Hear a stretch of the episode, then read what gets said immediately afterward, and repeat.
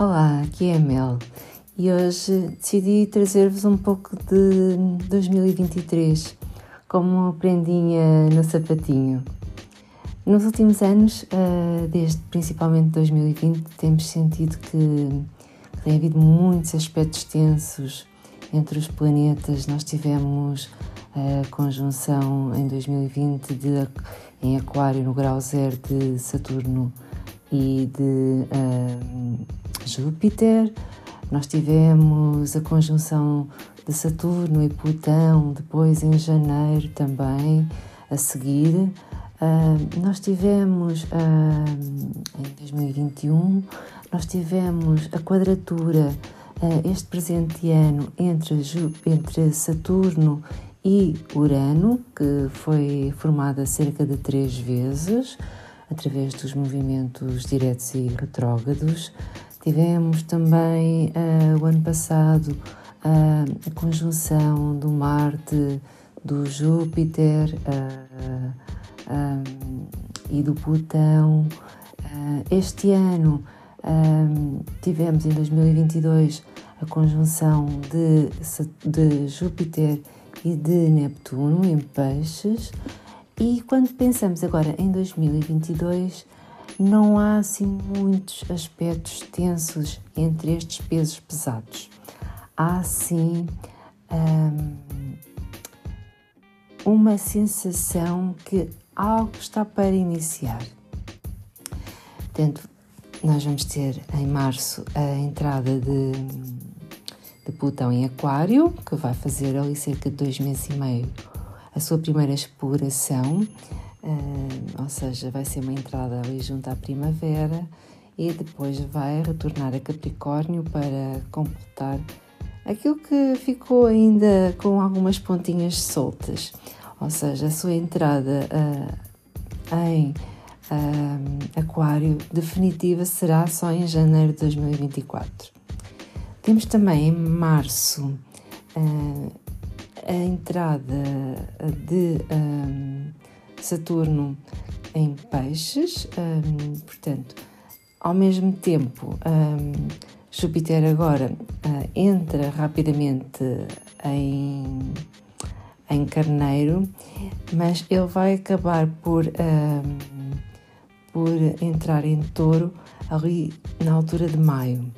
Um, portanto, vai ser uma passagem muito rápida e não há assim entre estes grandes um, conjunções, não há trígonos, não há oposições e uh, não há assim algo que, que a gente possa dizer que, há, que sejam aspectos super tensos. Uh, ou seja, o que é que isto sugere? Que nós estamos num novo paradigma, ou seja, que este novo ano que vem aí traz-nos então uma forma de perceber que nós temos já realmente vivido estes últimos, uh, estes últimos, digamos, 2020, 2021, 2022, uh, com grandes uh, mudanças internas e é como se estivéssemos então com aquela sensação que temos que avançar.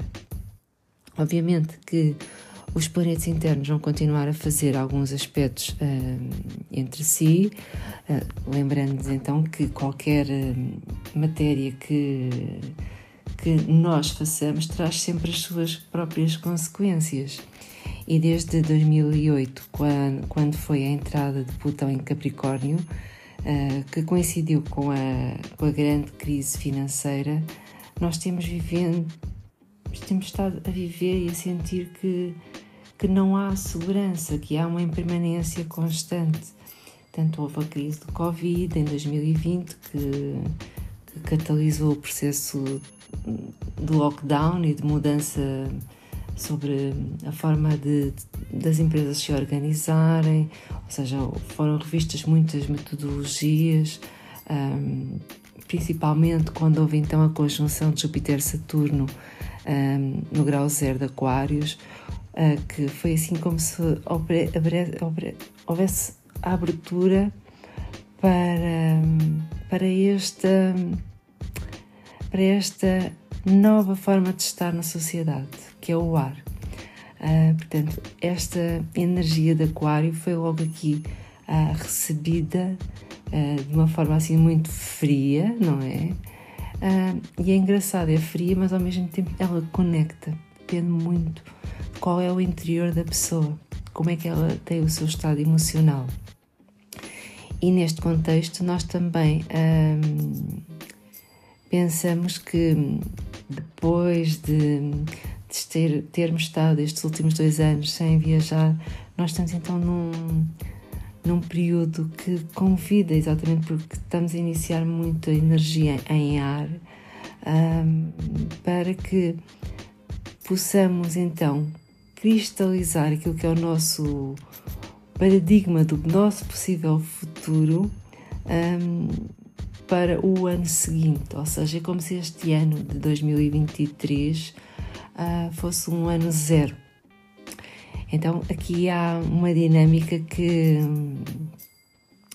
que vamos ver que com estas com estas mudanças de signo que não acontecem todos os anos, não é?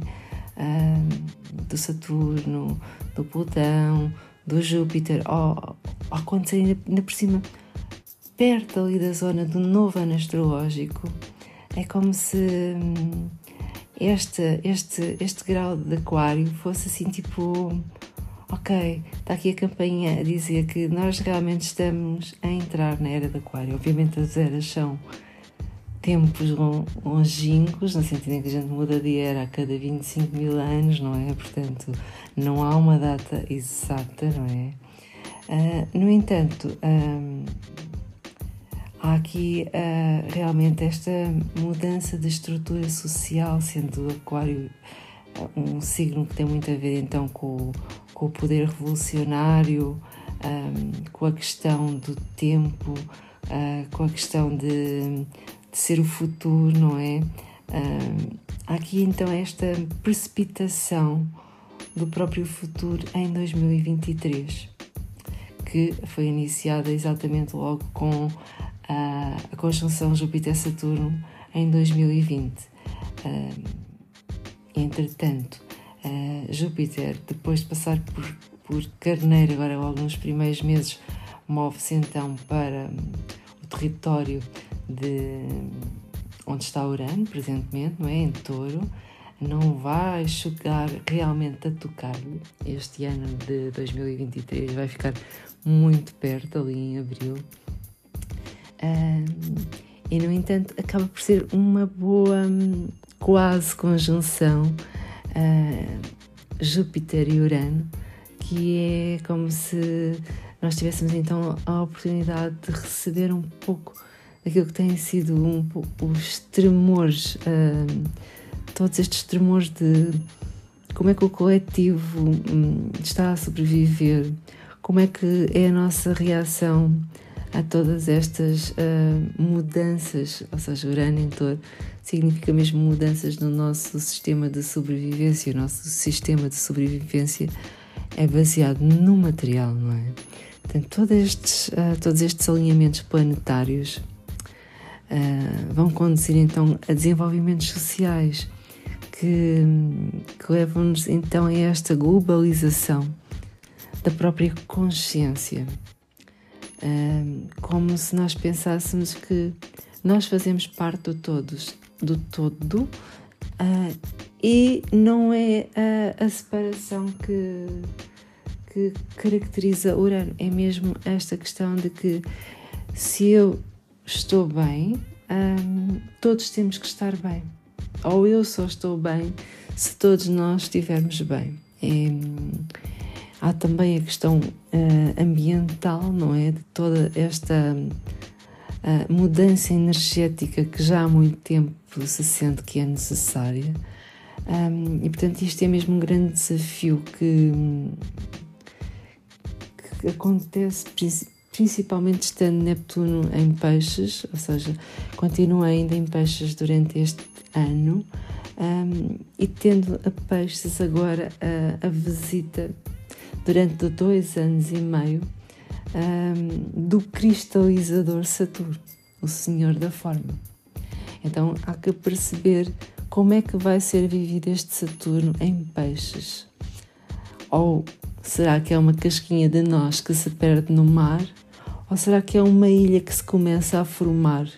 Uh, esta, estas são duas imagens que cada um poderá utilizar um, como exercício. Qual é que é um, aquela base? Se há, se há algum ponto fixo ou não um, neste mundo das águas. Obviamente, peixes e Neptuno traz sempre muitas imagens de fantasia, de de mundos que, que, são para além, digamos, da, da 3D, portanto, são multidimensionais, com, com muitas possibilidades, embora neste caso em concreto é como se houvesse uma possibilidade de coagulação de alguma coisa, de trazer forma àquilo que, que está disperso. Por outro lado, também há a situação de aquilo que tem forma se poder dissolver. E portanto, há aqui esta questão de a criação que leva à alegria ou a destruição que leva à desilusão. E é como se fosse uma procura da verdade, de perceber uh, qual é que é a coisa que nos traz significado e a resposta vai ser muito diferente uh, neste paradigma uh, em que Saturno vai constelar uh, nestes próximos dois anos e meio. Como é que vai ser essa essa essa inception? Eu nem consigo dizer a palavra em português. Essa esse, esse, essa forma, como é que vai ela vai ter que surgir e para cada um de nós vai ter um determinado aspecto. Lembrando que hum, precisa de tempo, porque a mudança de forma não é automática. É um pouco como, como Plutão Saturno, neste, nesse sentido que nos alerta para aquilo que tem que ser alterado e acaba por haver então uma contribuição individual em todo aquilo que é o coletivo, sendo peixes a representação máxima de todos os signos e do coletivo, aí também daquilo que é a visão uh, que, em, que é como se colocada para aquilo que vão ser os próximos anos, é como é o, é o fecho de um ciclo para o início do outro, em que nós uh, podemos beneficiar de conexões espirituais, pensando então que a tecnologia, de certa maneira, também é uma espécie de conexão invisível através do ar, não é? Através desta, desta deste sentimento de pertença ao todo. E isto acaba por ser um pouco como é que eu vou julgar quando mudam as regras há aqui esta, esta premissa de que o tempo é como um rio, ele não para.